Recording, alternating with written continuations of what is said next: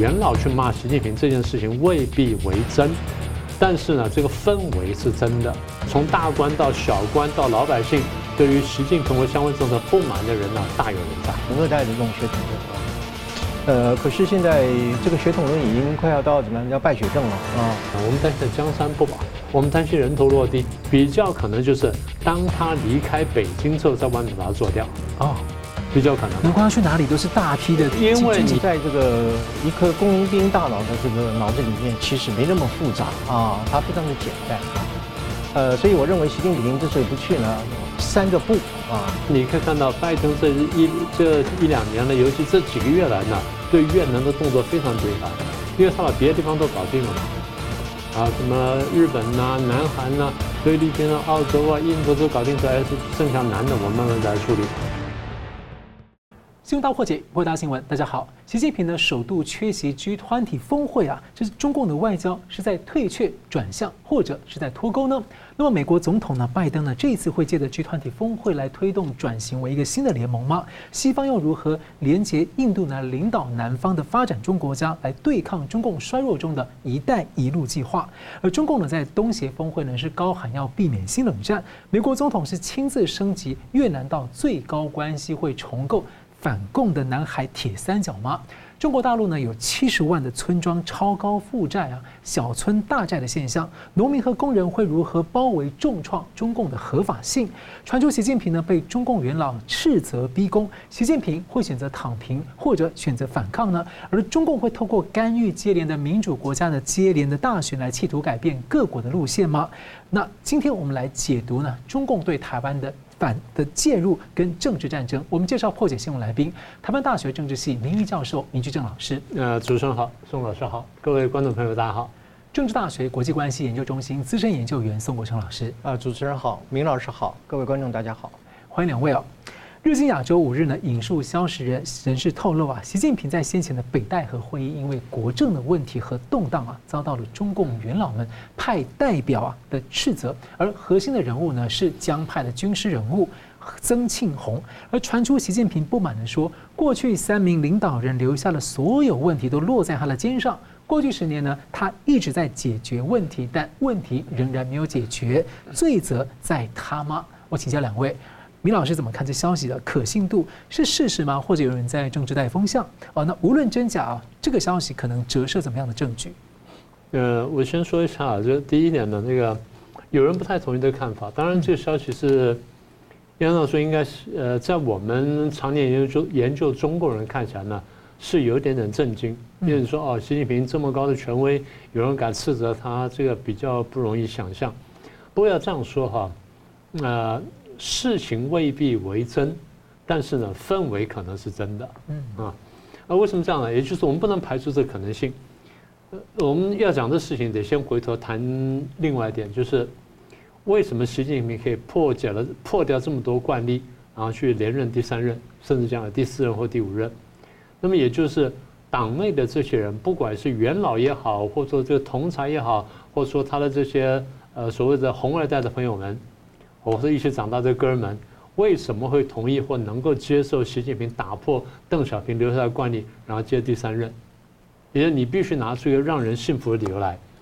对红二代来说，信服的理由就是因为你也是红二代，嗯啊，那你是我们其中一员，你是八旗子弟，你是这个呃正黄旗、正正什么旗的什么等等，好，那那所以血统纯正没问题，这是大家接受他第一个原因。第二原因呢，我们听说是这样。习当时夸下海口，我要第三任、第四任呢，我可以做两件事情，可以做到两件事情。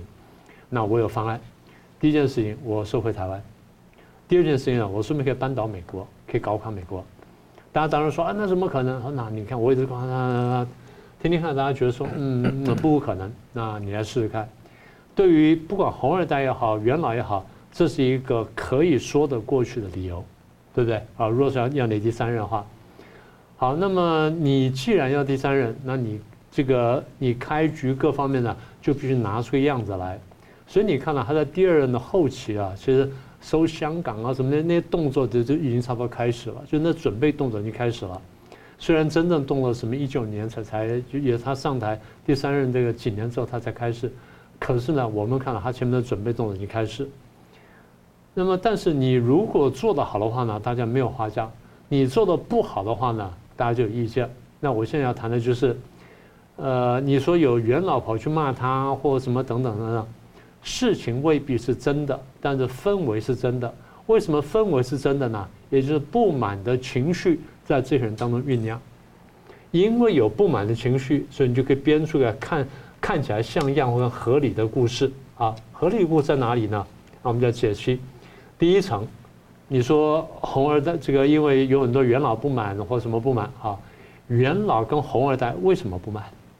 啊，为什么不满？也就是你习近平执政十年之后，我们对你，你觉得你很了不起啊？你看反贪腐取得很高的成就。然后这个呃战狼外交逼得人家好像这个都哑口无言，然后又收回香港，又干这个那，又脱贫，又又弄一大堆东西，然后看起来你有很大成就，可是这个名人心里都晓得很多是吹出来的，很多东西不但是吹出来，而且它有反作用。比如你硬收香港，那反作用一定大于正面的效果嘛，这心里大家都是说的。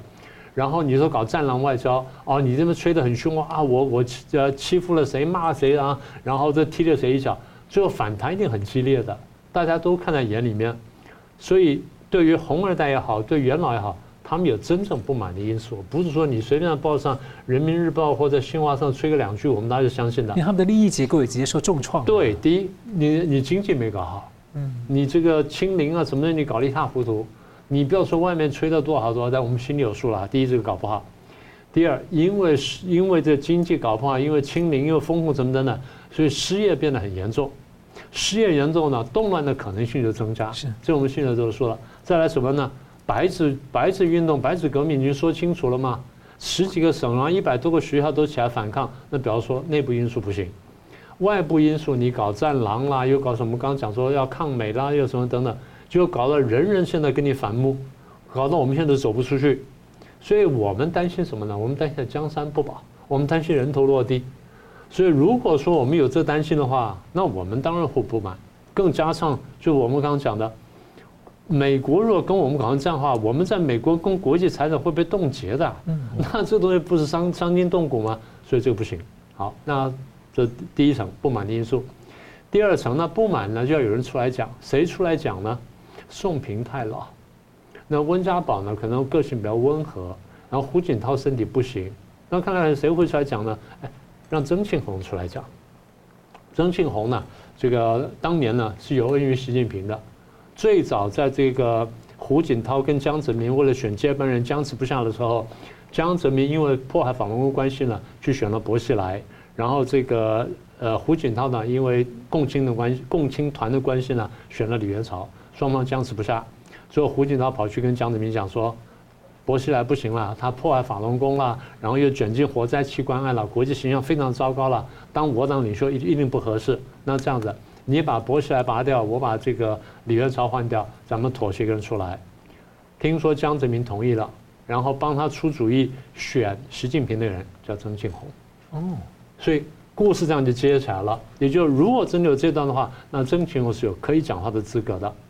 那曾庆红在党内有政治实力的，这我们都很清楚啊。他自己本身是太子党，然后江派呢，他是实质上的领袖，然后各个领域他人脉非常广泛，然后现在很多人呢还是他当初栽培的，然后经过他手过来的。更重要一点就是，他手上掌握有部分的特工系统。所以真正抓手就表示他有说话的这个实力。哎，江泽民很多事情都是他在后面。那现在就是说这个事情是真假我们不知道，但是就是这个故事编出来要可信的话，你必须每一个环节都接上。我现在讲的是为什么是曾庆红，嗯，哦，是这个意思。那这样讲话，那如果大家不满的话，那最后会怎么样呢？那最后可不可能政变？可能政变，我们讲过很多次了。对于习近平来说呢，他是一定提防政变的，因为他前面看的这个呃。胡耀邦跟赵紫阳被拔了，那你谁晓得将来我不会被曾庆红拔掉呢？会被江泽民拔掉呢？所以我必须提防这个。大家想说啊，会不会搞四人帮模式？不太可能，比较可能就是当他离开北京之后，在外面把他做掉。哦，比较可能。不管他去哪里都是大批的。因为你在北京的话，你一定就一定是护卫森严。出去了，你不可能把整个部队带出去，你是带一部分很精锐，但是人数毕竟少，那实力在比较弱。所以一个办法就是你在地方调研。我把你干掉，一个是你出国开会，那我把你打下来。啊，所以我们后来看到，就是大概呢九月六号的时候，《解放军报》出了一篇文章，里面呢，这个他说叫坚呃坚持严字当头，严格的严严厉的，严字当头，全面从严，一严到底。严字全篇全文出现七十九次，纪律出现二十三次，反复强调，然后又说啊，要坚决防止什么转变风向、降调变调的错误期待，表示军中有人这样想。嗯，那也就是说，对于习近平看起来政变或军变的可能性是存在的。那么也就是把这东西接起来的话，把我推翻掉是完全可能的。所以我们刚才讲说。呃，在北戴河会上面，元老去骂习近平这件事情未必为真，但是呢，这个氛围是真的，也就是这个故事真的。那这反映什么？你刚问他反映什么？反映从官员到这个，从大官到小官到老百姓，对于习近平和相关政策不满的人呢，大有人在。嗯嗯，你宋老师怎么看？呃，好的，首先呃，我们先说明一下这北戴河会议是什么特性啊？呃，本来是就是要安排毛泽东去秦皇岛游泳了哈。后来就演变成，就是说老干部哈跟这个现职的干部，呃，在这个地方呢，其实是进行一种 批评与自我批评啊。因为老干部可以说说现任的干部啊，那么讲好一点就是现任干部跟老干部请教啊、请益等等，所以有这么样的一个所谓的北戴河传统啊。呃，所以我非常同意啊，明老师刚刚所讲的，就是说。呃，习近平之所以能够一路这样窜升啊，呃，其中当然一个就是血统论嘛，哈，红二代的这种血统论啊，呃，可是现在这个血统论已经快要到怎么样，要败血症了啊。换句话说，这个这个这个血统的这种利益的共生结构啊，已经出现了啊江山变色的一个情况啊，所以有一种怎么样覆巢之下无完卵的一个危机感啊。所以我对于这个日经亚洲这个新闻，我是比较偏向于取信的啊。我有两个理由，第一个就是说。日经亚洲它也不是一个小媒体啊，呃，它在亚洲的媒体当中里面，它的这个可信度是相当高的啊，甚至我认为它可能高于凤凰啊，或者高于星岛等等的啊。还有就是说发这个新闻的这个记者嘛啊，我们姑且说他是记者吧啊，叫做中泽克二，他不是普通的那个采访的记者而已哦，他是一个前日经亚洲驻中国的分社的主任啊，是个主任级的。一个主任啊，他一定会有一些权威消息的来源啊，他不是说是，呃，道听途说的啊，呃，所以这样的一个新闻本身应该是有他的一个，我是比较倾向于可信的啊，呃，当然了，我们也不做这种所谓的猜测性的评论啊，呃，我们目的就是说是从这个报道是否和现在中共的情势相吻合啊，从这个吻合性当中，你们看它有没有一个逻辑的合理性啊，就说你这个报道合不合逻辑？吻不吻合中共现在的情势，以及习近平的一个啊危机的状态啊，所以从这个角度来看的话，呃，我觉得这个消息至少是可以被参考的啊，这是第一点。那么第二点的话，就是我们谈几个角度啊，呃，我们试图就是从这些中共的元老的角度来看啊，呃，他们会不会觉得就是说你这个习近平像不像是个败家子啊？所谓的败家子的意思就是说。呃，红色江山是我们这些革命元老打下来的啊。小平同志的这个改革开放积累了四十年的一个成就，今天一夜之间呢就被你一个人挥霍殆尽啊。呃，这怎么挥霍呢？啊，一带一路一投一点六兆美金啊啊。呃，还有就是在国际场合在那边啊冲锋陷阵啊，呃，战狼啊、野牛啊、呃撞墙啊等等这一系列的的这做法。呃，不就是把这个革命元老所打下来的红色江山，要败在你一个人的手上啊？呃，我想从元老的角度来看的话，他是很容易有这样一种想法的啊。那么第二个的话，就是说，现在这个中共这样的一个处境啊，我们不要说是内外交迫啊，已经到了民穷财尽嘛啊。呃，你现在好像也看不出有什么任何一个足以解救目前经济危机的一些有效的对策啊。呃，所以让你习近平搞了十年。结果呢，故国不堪回首月明中啊啊，呃，当然我改了，我改过你也知道嘛哈，叫做党国不怎么样，不堪回首，呃，落日中啊，什么中华民族的伟大复兴，结果弄了半天是怎么样？中华民族的怎么样啊？一种非常卑微的一个坠落了啊，呃，所以你搞了这个中国梦啊，你搞了这这么一大堆这种好大喜功的东西，把整个至少是从邓小平同志以来的所实现的这种经济的这个成果本身，就让你全部给败光了嘛啊，所以呃这样的一个中这样的一个情势基本上是符合这些元老们提出对他的批评。呃，那么我们更关切就是说，那如果说呃这些元老对你提出一些批评啊，呃你还不认错哟啊，呃说什么呃前几任啊前三任啊一起讲了三任嘛，是不是前三位领导人几乎是从邓小平开始啊，江泽民、胡锦涛啊，你们所造成的这些问题，呃我花了十年啊来解决，呃都解决不了，好像是说是。不，问题是你们产生的，我来帮你收摊子，这个我现在收的不好啊，难道你还要怪我吗？啊，所以这样的一个态度呢，就是说，啊，出自于一个就是工农兵大脑了哈，工农兵大脑的那种思维的方式，我们就可以知道，就是说，他他没有自我检讨嘛哈，我们更关心的是这一点，他没有一种自我纠错啊，因为北戴河本来就是纠错会议啊，本来就是这些老干部来检讨你这些年轻的小伙子，呃，你们干了一些什么蠢事啊？有什么事情你们是不是应该要？呃，紧张紧张一下，或者是改善改善一下，就是一种纠错的会议。结果现在他怎么样呢？他反而把这责任推给了别人啊。呃，所以，可是我要问呢、你不是凡事都亲自指挥、亲自部署吗？是吧？那你这个亲自指挥、亲自部署，难道最后不就是你要亲自负责吗？啊，要不然是怎么样啊？你亲自部署就别人负责吗？啊，呃，所以我们不要讲说责任政治，你至少冤有头债有主嘛啊。所以这种。不纠错，不承认啊，甚至就是说，呃，十年给你，然后你没解决问题，你还要怪怪罪到这个你前任的这些呃大佬们啊，这个显然就是不负责任嘛啊，呃，所以说这个态度和回应很重要了啊，就是说，呃，不管你有没有痛斥啊，你有没有指责啊，呃，你总是有没有认清问题之所在啊，你有没有一种自我纠错的一种反省啊？乃至于就是说，呃，责任呃我自己扛啊，然后我想办法去找出一些对策来解决问题。没有啊，我们看不出。这刚好也对应到就是共产党啊，百年来就是这样，他们都是说自己伟大可以纠错，都是伟大光荣正确。对，结果从来不认错的。对，我永远伟大，那错误都永远是你们啊，就是这样的一种逻辑啊。所以这样的情况之下。就算你给你的已经给了你十年，解决不了问题嘛哈。如果你没有纠错，也没有反省的话，再给你个十年，一样也解决不了问题啊。所以在这种情况之下，我就我的认为就是说，今天啊，呃，刚刚提到就是说郑经呃这个曾庆红发难嘛哈，我回头补充一下，呃，曾庆红其实是在中共的十七大的时候，习近平被指定为隔代接班人，是一个非常重要的一个推手啊。啊、乃至于不论说他基于这种血统的共同利益的这个结构，啊、把这个习近平推上这个国家主席这个位置，曾庆红是一个非常重要的力量，所以他今天当然有资格来对习近平所有的一些抱怨和不满进行一种当面的指责。我们不一定叫痛斥啊，但是至少要提醒你、警告你，这是一定有可能性的啊。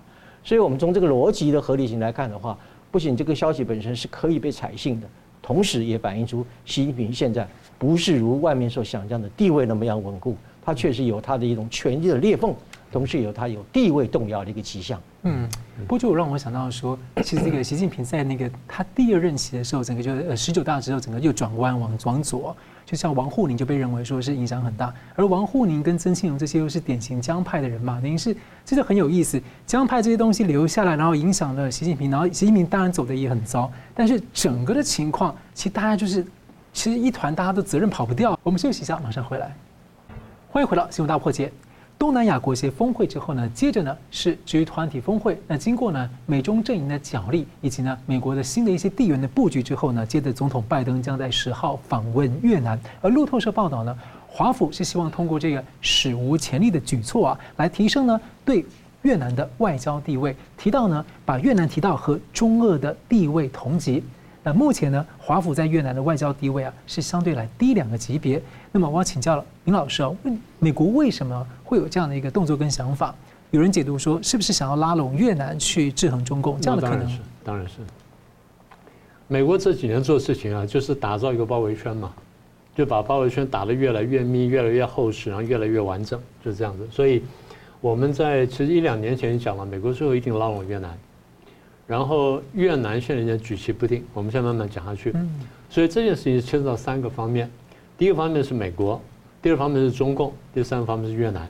我们先从中共讲起，中共已经看懂了美国这几年的局，就晓得说你一定要继续打造这个包围圈，然后你要封杀我，要围堵我，所以中共会非常密切注视美国在地区的每个动作。你看他对菲律宾啊，对于韩国什么，他都韩国话，都直接讲过，那他心里很清楚了。所以美国九月三号一讲，中共九月四号立刻就动作。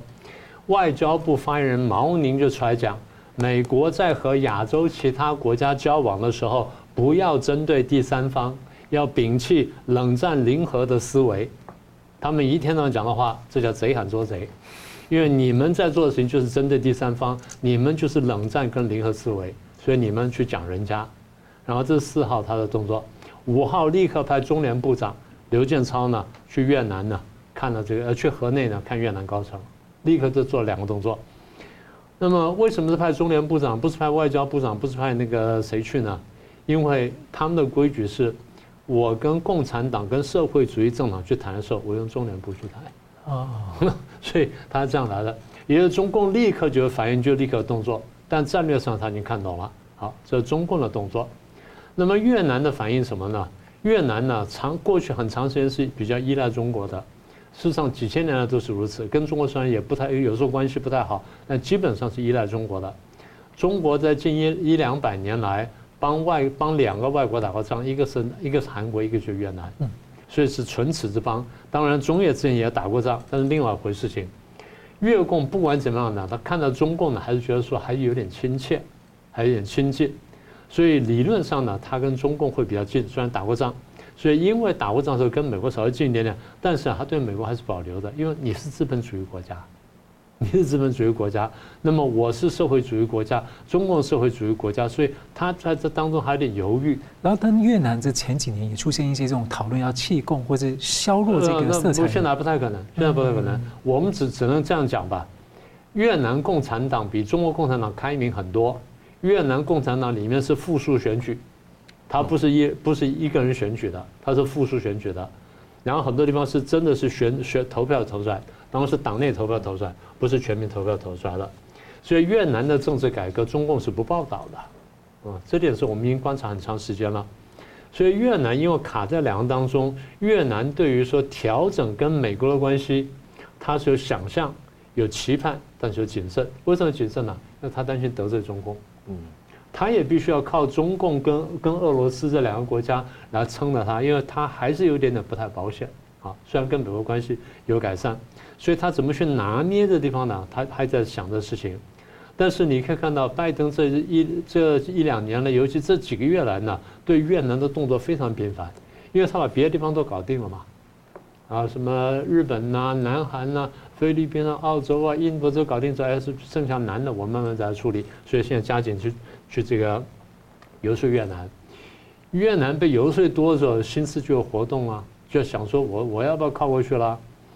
但是呢，越南想说我怎么平衡中共？所以现在我们看到放出消息了，啊，我们准备在这个拜登来访问，我们以前呢，呃，先派高官到北京去访问一下，什么等等，哎，这就讲清楚了，我就是要平衡，至少我去打个招呼说，呃，我跟美国不会走到哪一步，什么等等啊，请你们放心。好，那所以这是越南的第一层考量。越南第二层考量，它叫平衡了。如果照这样走下去的话，美中关系会怎么走？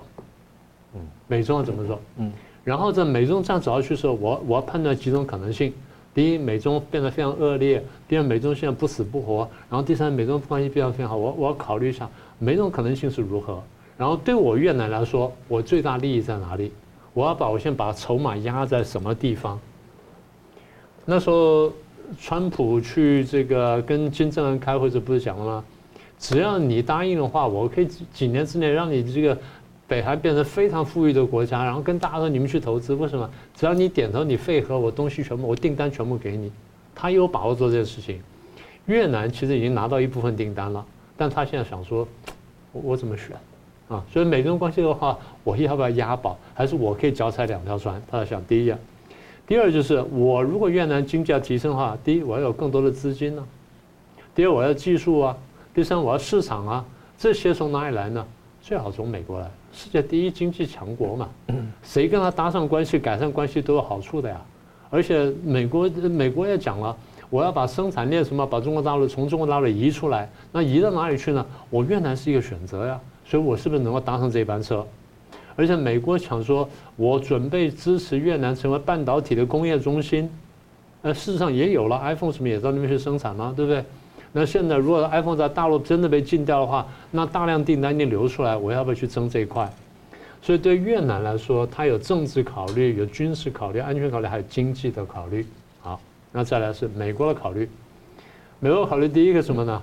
我要把生产链从大陆移出来，不是讲了吗？我们要要去风险化，我们要要脱钩，呀什么等等。好，这第一个。第二，把这个生产链从大陆移出来了，我的目的就是我削弱大陆的经济实力嘛。因为他因为有经济实力，他跟我搞鬼嘛。他如果没有了这个经济实力，他还能吹什么牛呢？所以我把这个生产链慢慢移出来，现在正在做的事。好，这第二点。第三，当生产链从大陆慢慢移出来之后，我美国对大陆的依赖也会减少。那这个东西我我我的弹性空间就大很多。第四，刚刚讲了，很关键一点就是我的一个安全的战略安全的包围网，我在打造。你看，我有澳英美，有美日美韩、美菲美美什么的等等。哎。但是再怎么看呢？如果把越南再拿回来的话，哎，这边有苏比克湾，这边有金兰湾，那你中共在在南海要搞什么鬼呢？你是没办法动的，因为这刚好就卡住这个两边，刚好就金兰湾那个就是腰带那个地方啊，对不起，就南海的腰带地方，各位看就晓得。所以对美国来说呢，越南的战略利益是非常大的。现在呢，我觉得最困难的不是美国，因为美国现在主动，然后也不是中国，因为中国比较被动。现在最难是越南，越南想说。我到底要不要走下去？我头要不要洗下去？我洗到什么地步？我是不是真的能够脚踩两条船？他正在挣扎这件事情，所以未来未来一段时间呢，大概就是几天或者几个月吧。我们先看越南反应呢，大家就会比较明朗了。嗯，感谢。我们继续看到了习近平首次不出席 G 团体峰会，那有许多观察猜测各种原因啊。大方向可能例如啊，对内担忧政变啊，共军不稳，还有很多的内政问题在烧。而对外呢，是否意味着中共的外交？重心的转变，甚至可能对外关系上可能脱钩呢？那有外媒分析认为，美国可能借着这一次呢，普丁跟习近平都缺席的 G 团体峰会来推进一个美式的联盟，而峰会潜台词从经济到金融的安排，再到地缘政治，都呈现的是一个共产国家和独裁国家越来越不像是发展中国家的可靠伙伴。所以我想请教这个呃宋老师，你怎么解读习近平不去了，呈现的一个呃情势意涵，跟你觉得说？美国跟印度可能会有怎么样相对作为？好的，呃，习近平这一次他已经确定不去集团体啊，呃，当然国际社会高度的关专注啊，因为第一次嘛啊，呃，有几种说法了，有一种说法是说，因为它内部危机太大了啊，这个叫做内壁呃内部危机论啊，那么另外一个就是说是呃啊，他可能就是在啊对外政策上遭受了许多的挫折啊，所以有一种叫做战略收缩论啊，这也是一种说法啊。呃，那么其实我认为啊，呃，我刚刚讲的就是在这个一颗工兵大脑的这个脑子里面，其实没那么复杂啊，它非常的简单啊，呃，所以我认为习近平之所以不去呢，有三个不啊，哪三个不呢？第一个就是习近平不高兴啊，或者我们过去常讲中国不高兴嘛啊，习近平不高兴，为什么呢？因为他这个这次的这个 G20 的在印度举行嘛啊，东道主是印度啊。呃，可是习近平认为印度已经不再是一个不结盟国家了啊，他已经不再是一个南方国家，他已经一面的倒向了美盟国家去了啊，所以在这种情况下，呃，整个西方世界对中国很不友好啊，呃，那么厌中仇中离中反中等等这样的一种呃中国情节啊，反中情节呢，呃，必然会让习近平即使去了啊，呃，也会很孤立啊，很尴尬啊，甚至会受到质疑。啊，甚至受到挑衅啊，甚至受到嘲讽等等的啊，所以这些可以预期的一些不友善的一个情况，我想让习近平是不高兴的啊，所以他可能就是第一个原因啊，他就不会去了啊。呃，还有一个最重要就不高兴的原因，就是因为习近平其实他一直试图要运用这个金砖国家啊，现在是金砖十一嘛啊，呃，来作为一个对抗这个西方的一种平台或者是一种工具。呃，可是这一次在约翰尼斯堡的这个金砖会议啊。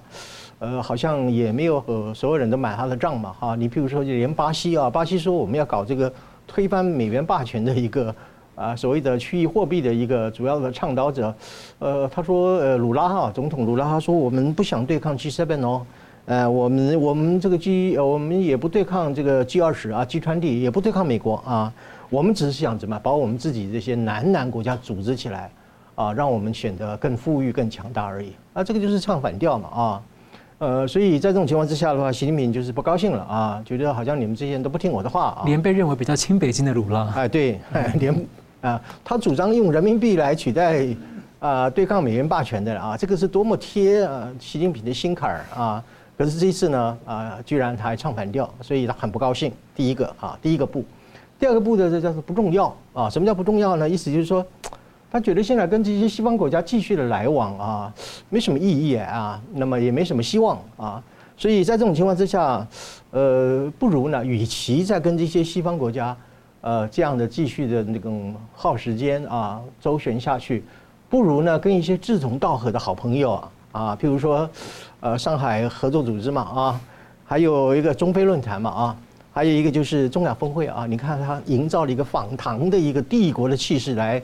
啊，召开这个中亚峰会嘛啊，还有就是这个啊金砖国家嘛，现在叫金砖十一嘛啊，还有即将到来的这个“一带一路”的峰会，他与其把这些精力放在这些抱团取暖的这些组织，我，还更有面子嘛啊！那都是撒钱撒烧出来的。要照怎么样的话，我也有一个场子，我有一个场面啊，呃，让我习近平觉得啊很有面子啊，所以呃，他认为就是集团体已经不重要了啊，这是第二个步啊，第三个步是什么东西呢？就不捧场嘛啊，因为今年的东道主是印度的总理莫迪嘛啊，你看现在他又中共又颁布了一个新这个地图嘛啊，把这个有争议的中印边界领土通通划到这个中国的领土里面去，在这种情况之下的话，那个印呃莫迪当然是很不高兴嘛啊，而且在金砖约翰尼斯堡会议当中里面，相信也是对习近平有某种批评跟压力，所以在这种情况之下呢。他就叫什么东西？叫做缺席抗议嘛，或者叫缺席报复啊，呃，给印度怎么样掉漆啊哈，失色啊，或者是说没面子啊，所以这就是一种怎么讲？我们讲就孩子气的外交了啊，巨婴外交嘛啊，用缺席的方式来表达不满，呃，有点赌气外交的一个味道啊，其实摆明了呃，就是不给啊莫迪面子啊，呃，做一种所谓的啊这种拆台啊，或者是扯淡的一种这样的一种作用啊。不过我要特别强调一点，就是说，习近平去不去 G20 啊，在我看来哈，一点影响都没有。我再讲一遍，一点影响都没有啊。我主要几个理由啊。首先，G20、G20 这个组织从一九九九年以来啊，其实它的成效并不是很大啊。呃，他提出了很多的联合的宣言，或者做出很多的决议，基本上没有什么拘束力啊。你比如说，以二零二呃二零二一年的这个罗马的会议当中里面。啊，提到的就是说是要大幅度的去削减全球的这个燃煤的比例啊，要啊改善这个啊气候的这个啊变迁的问题。呃，结果经过呃经过统计，就是去年的二零二二年啊，全球的这个燃煤数量创造历史新高啊，可见就是说它这个怎么讲，它的这个联合声明跟决议，基本上对于这些成员国不是有强制的一种约束力啊。所以，G20 基本上来讲，功能性其实已经蛮微弱的啊。那么第二个原因就是说，习近平来与不来啊，不会因为你不来，我 G20 就不开了啊。呃，那么也不会因为你来了，我 G G20 就开得特别的啊盛大，或者是特别的光荣啊。换句话说，你缺席或不缺席，基本上对于这个 G20 本身是否顺利的召开，呃，并没有太大的影响啊。甚至就是说是你不来，那你反而给莫迪怎么样？掌握一种主场的优势啊，而且你不来的话，杂音也比较少嘛啊，掣肘也比较少嘛啊，呃，那么一种一种那种消极性的一种抵制的情绪也比较少啊。这种情况之下的话啊，天地非常晴朗，那么 G20 反而召开的更顺利也不一定啊。呃，所以我真的促促成了 G20 的转型。哎，这个叫做 G20 蓝嘛，G 二十蓝啊，因为你习近平不来，所以。以前不是说有北京蓝吗？奥运蓝嘛，这个叫做 G20 蓝啊。好，所以基本上来讲，我的总结意思就是说，习近平来与不来啊，都改变不了 G20 的顺利召开啊，呃，也改变不了这些成员国的对中的这种政策啊，呃，对于整个国际局势啊，乃至于区域性的安全体系等等，也没有任何丝毫的牵动、抵制啊，或者是改变的一种作用啊。呃，所以就是说，嗯，你不来最好了啊，大家就可以很安安静静的开会，免得又发生上次在巴厘岛的时候，把那个加拿大总理叫到旁边，哎呀 啊，这就不好说了 啊，这样把一个总理叫去训话，这样的一种，呃，既丢自己的脸，又让人家觉得很尴尬的一个局面。嗯，感谢，我们休息一下，马上回来。欢迎回到《新闻大破解》。中共现在是呢是债务缠身呐，中共的地方债呢保守估计呢至少呢超过了一百万亿的人民币，是面临着整个连锁爆发财政金融系统性危机的风险。那中共呢，许多的层面债务问题都在浮现啊。中共的农业农村部的抽样调查显示，这还是官方数据啊。截至二零一九年的上半年呢，全中国大陆七十万个行政村当中呢，村级债务的总额达到九千亿人民币，那村级组织呢，平均负债达到一百三十万人民币。那我们都知道，其实大陆的农村是非常穷啊。像日本媒体甚至形容中共对农村的治理是在殖民啊。那有台湾学者的警告啊，这恐怕会让失业的农民呢，更断了生活的退路。那大陆的工农阶层濒临破产之下呢，会危及到中共的政权合法性。我请教明老师啊，你怎么看这样的一个现象？嗯，我们先说这地方债哈，其实地方债问题我们探讨已经很多很多年了，大概都不是今天开始，大概三二三十年跑不掉了。这地方债大概包括两个部分，我们你刚刚前面讲地方债，第一是地方政府它本身的债，第二就是城投债，就是加起来大概超过一百万亿。那你现在讲这个农村的村级负债啊，各位算算看，如果说地方债是一百万亿，村级负债是九千亿，不到一万亿，大家占多少？百分之一，百分之一，所以地方债是这个一百倍大得多。但不管怎么样，宋老师跟我一定很清楚哈。嗯。呃，你说地方债也好，或者说这个村级负债也好，或者小镇大债也好，它是非常好的博士论文题目。是的，对不对？非常好的博士论文题目。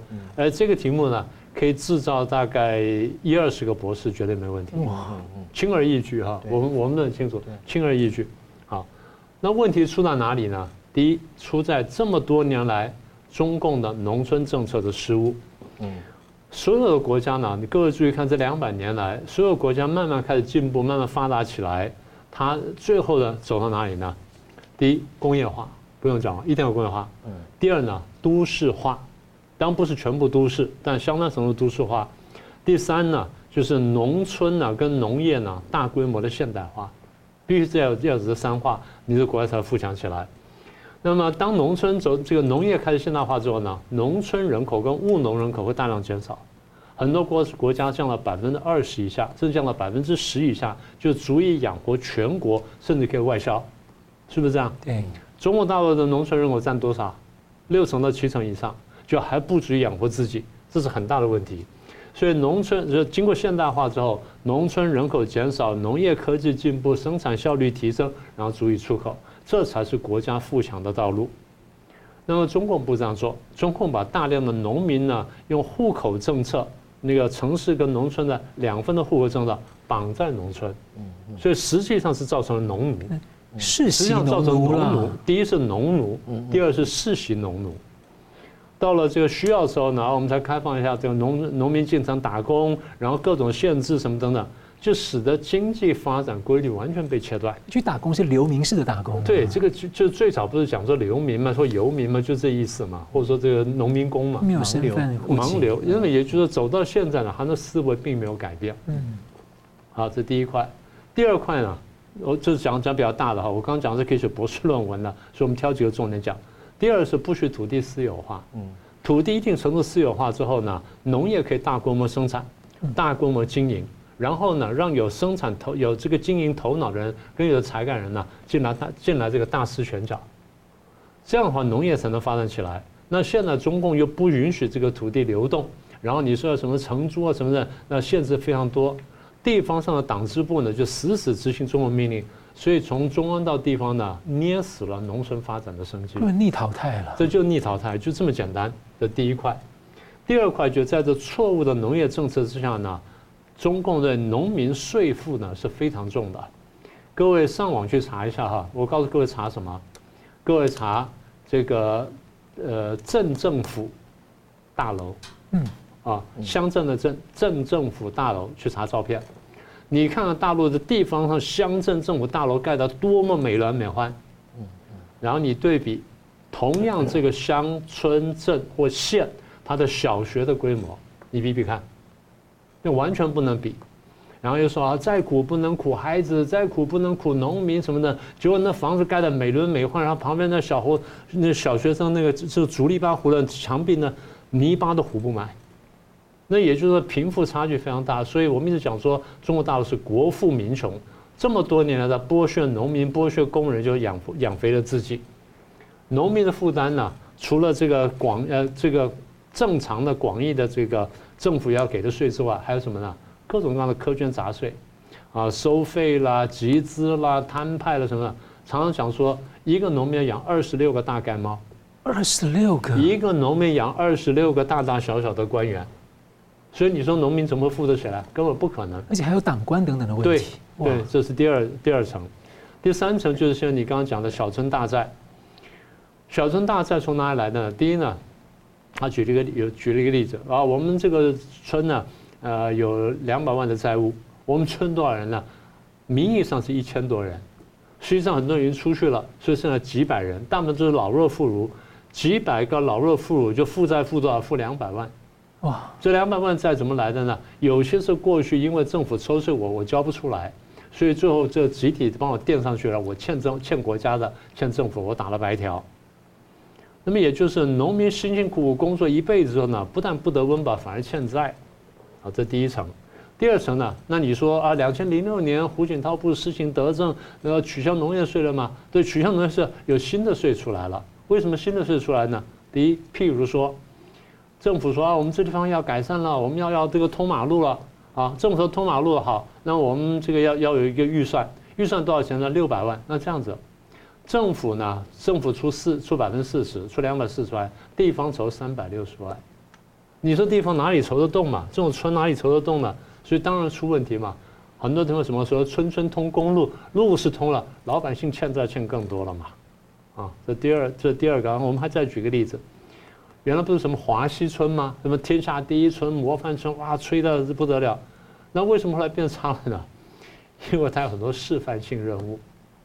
啊，P 第一，我要进行美丽乡村建设啊，我把这边建设起来。第二，我要搞旅游开发；第三呢，要搞人民居住环境的整治，所有这些都需要钱的。政府给不给钱呢？给，给一部分。另外，你要自筹，那跟政治任务一样。所以你他根本就是政治任务，任政治任务嘛。所以搞到最后就是你把天下第一村搞做破产，人民四散奔逃，就变成这个情况。所有这东西基本上是面子工程，这才是第三点。啊，还有第四点。这么多年来呢，中国一直在追求说，我怎么提升官员呢？GDP 主义，哪个地方 GDP 搞得好呢，就提升。所以呢，这个省呢就要求市，市呢要求县，县就往下要求，就层层层次就到村嘛。那省里面要政绩，那村委呢他要这个面子，然后村的干部呢他可以得到什么好处？赶快来搞工程，因为有工程我才能贪污。嗯，有工程我才能，我们不是讲过吗？一个十几公里的河搞了九个水坝，天哪！有这必要吗？十几公里河能不能搞一个水坝都是问题，还给你搞了八九个水坝，为什么搞那么多多水坝？因为工程可以贪污嘛，所以我管你有没有实效，这个东西呢，我能赚钱就行。所以对地，我们常讲，我们说 GDP 主义最后导致面子工程、无效建设之外，还加大了极大的贪腐，这就是农民今天痛苦的原因。这你刚刚讲说小村大战啊，几个重要的因素。而且老师，他盖那么中共盖那么多的水库啊。然后又管理的很差，就经常会出现这种无预警泄洪，没办法。对啊，反而是到这是制造一大堆炸弹一样。我们常常讲，我们说好心的办坏事嘛，就这么回事。嗯，好，我们接着看到，这二零二四年到二零二五年呢，是许多的主要民主国家的这个大选年啊。那美中对抗的热点呢是台湾。二零二四年呢一月的总统和国会大选呢，其实国际社会是非常关注台湾的选择跟未来的路线啊，因为可能影响美中的格局嘛。那另一方面呢，也很关注另外一个重点是台湾会如何呢来应对中共的干预啊、认知战啊、政治干呃政治战各种的手段啊。从中呢，各国其实在学习经验啊、防范。我们看到台湾一些学者这几年呢，在在国外很多地方啊去参与交流，去分享台湾的经验，然后互相这个交换情资等等的。那例如最近像加拿大跟美国啊，都在调查这个选举干预，所以我想请教宋老师，你怎么看这个中共对台湾的这样的做法？呃，好的，在此之前，我首先啊，就是说啊，提出一个就是微软最近做了一个报告啊，呃，这个报告本身它就是说，呃，认为中共现在正在利用一种叫做 AI 的一种视觉生成器啊，呃，来进行对美国选举的一个干扰，就是二零二四的美国的总统和国会的大选啊，呃，那么中共过去介入干涉别的国的选举是啊，大家都已经是有所闻了啊，包括一呃这个澳大利亚。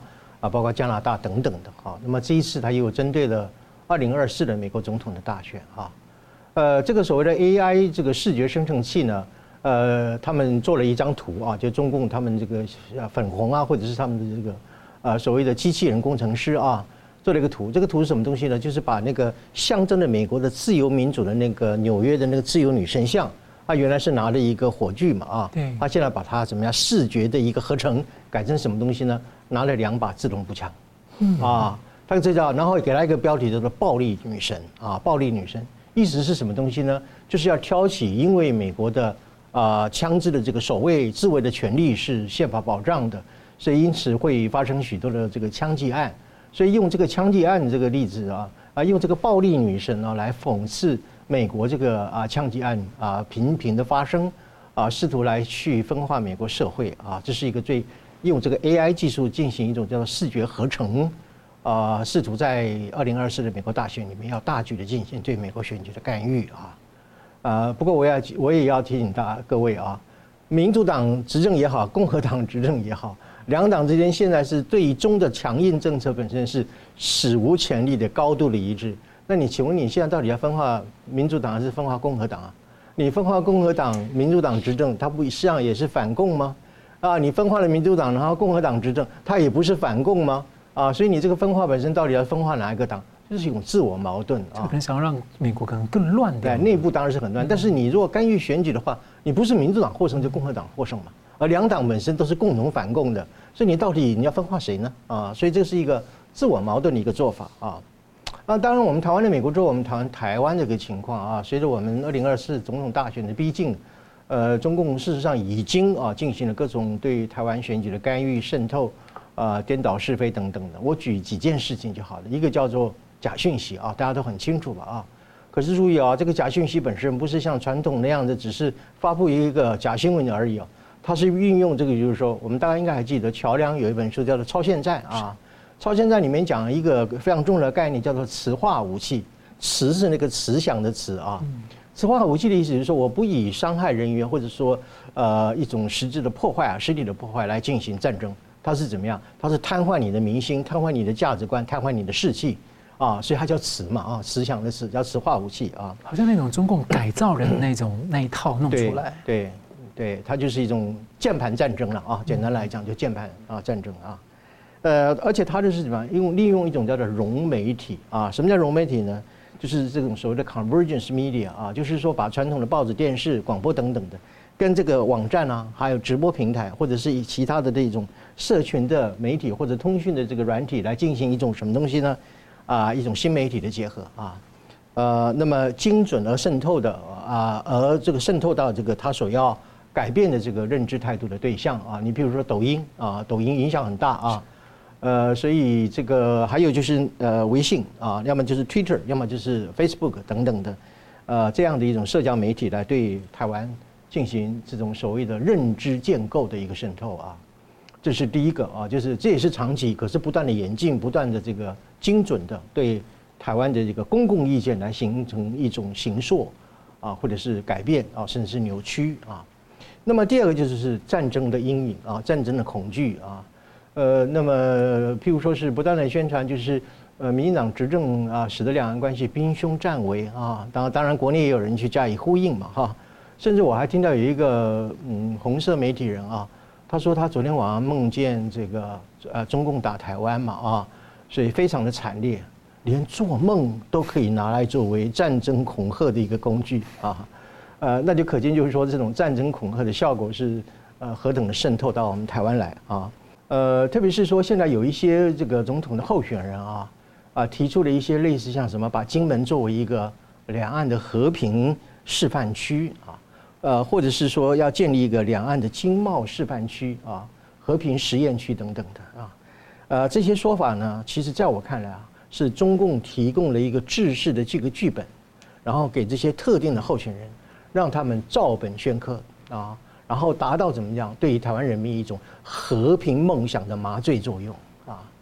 呃，这话怎么讲呢？我们特别注意一下啊，有些候选人在提到了以金门作为和平示范区的时候，所使用的语词、措辞和语气啊，譬如说有人提到六大主张啊，六大主张当啊，包括什么东西呢？包括要厦门跟金门之间要通气、通水、通电、通油，好几个通啊，六通啊等等的。这个说法和今年啊，应该是在呃什么时候？六月份的时候。王沪宁在海峡论坛里面讲说，中共现在要推一个什么东西呢？叫做下金什么融合区这样的一种概念概念。这个两个不同的说法是不是不同的说法？这两个说法呢，基本上是同声同调，而且几乎是复制贴过来啊，所以完全在措辞用语上面呢，几乎是一模一样啊。呃，这个是呼应啊，呼应中共对于。啊，所谓的下金融合区的一个最标准的一种啊统战的一个附和啊，这个就是呃在地协力者本身进行一种传声筒的一种运作，呃，非常的可怕，我认为是非常可怕啊。呃，最后一个叫做贸易的武器化啊，呃，从过去禁我们的什么莲雾啊、石斑鱼啊、凤梨啊等等的，最近又开始啊，对于我们的那个什么芒果啊，说什么有长一种虫，那个虫还很难念的哈。很奇怪的一个名词，我们我始终念了好几遍都念不准啊，反正就是一种虫啊，所以有这种虫，所以他就禁了台湾的芒果啊。那么另外就是说是要恐吓台湾要终止 ECFA 嘛等等的啊，这就是怎么样的？就是中共最常用的一种贸易的武器化啊，想用切断两岸之间啊啊所谓的他给予我们的一些啊贸易的优惠，或者是说对台湾的经济造成一种所谓的经济恫吓或者是威胁，呃，来软化台湾的一种抗共的意志啊。所以以上种种啊，譬如说用融合体、融媒体本身来进行一种假消息的宣布啊、散布，另外就是说散布这种这个战争的恐惧啊，有人说半夜做梦做到这个啊，中共打过来了，呃，好可怕啊，好恐怖，都可以作为战争啊恐吓的一种啊说法啊，做梦都可以用来做恐吓。还有就是贸易的武器化，还有就是关于两岸和平倡议，完全是复合、复制、雷同王沪宁的对台统战，同样的语词。同样的生气，同样的语调。嗯，感谢。我们节目最后请两位啊用一分钟总结讨论。我们先请明老师。好，第一个就是有关于这元老们在北戴河这个指责习近平这个问题呢，我们刚刚讲说事情可能不不一定是真的，但是氛围可是真的，也就是大家有很大的不满。不过这个不满倒折射出一件事情，就是 习近平的权力呢没有外界想象中那么巩固，或者底下很多人对习近平不满呢，现在开始慢慢表露出来了。啊，这第一点。第二点呢，美国跟越南关系的改善呢，早在我们当年的这预测当中，也就美国不断在打造打造着包围圈，至于会不会成功呢？最后要看越南的选择。第三呢，关于这小村大寨的问题呢，我们刚刚讲的是几层，第一层是共产体制，第二层呢是它政策，政策分农村政策跟干部政策，这些事情呢都要导致城镇往下推。那么第三个部分就是个人的部分。那个人他会做这件事情，会导致村负债呢？一个就是这个村的领导，他追求政绩，或甚至更高的领导呢，要追求政绩。第二就是直接相关人士呢，他会涉涉及贪污，因为他搞工程。所以村负债的问题，我们看起来如果不彻底解决共产体制呢，大概这东西呢是很难解决的。嗯，是。宋老师，嗯，好的啊。关于北戴河是否习近平受到了这这些元老的一个。斥责啊，呃，我觉得基本上是可以被参考的啊。为什么？因为如果说习近平被认为是啊，呃，从邓小平以来改革开放所获得的所有的这个资产与家当都被你一个人一夜之间败光了啊，我想这种斥责也好，批评也好，都是非常符合逻辑的合理性的啊。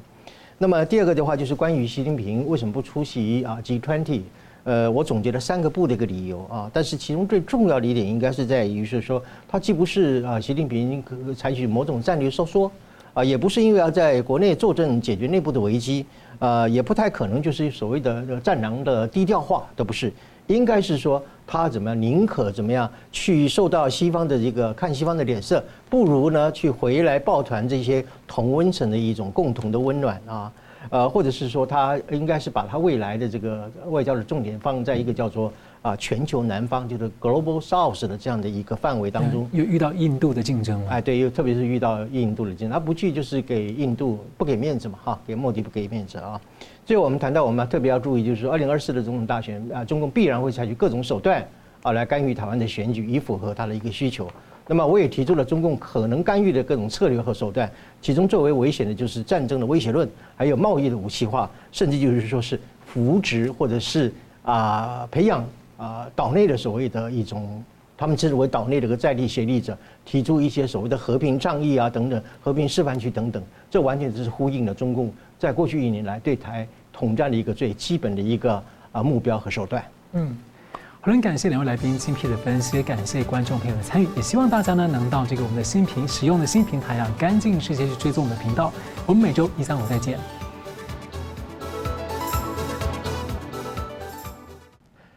如果您喜欢我们的节目呢，请留言、按赞、订阅、分享，并开启小铃铛。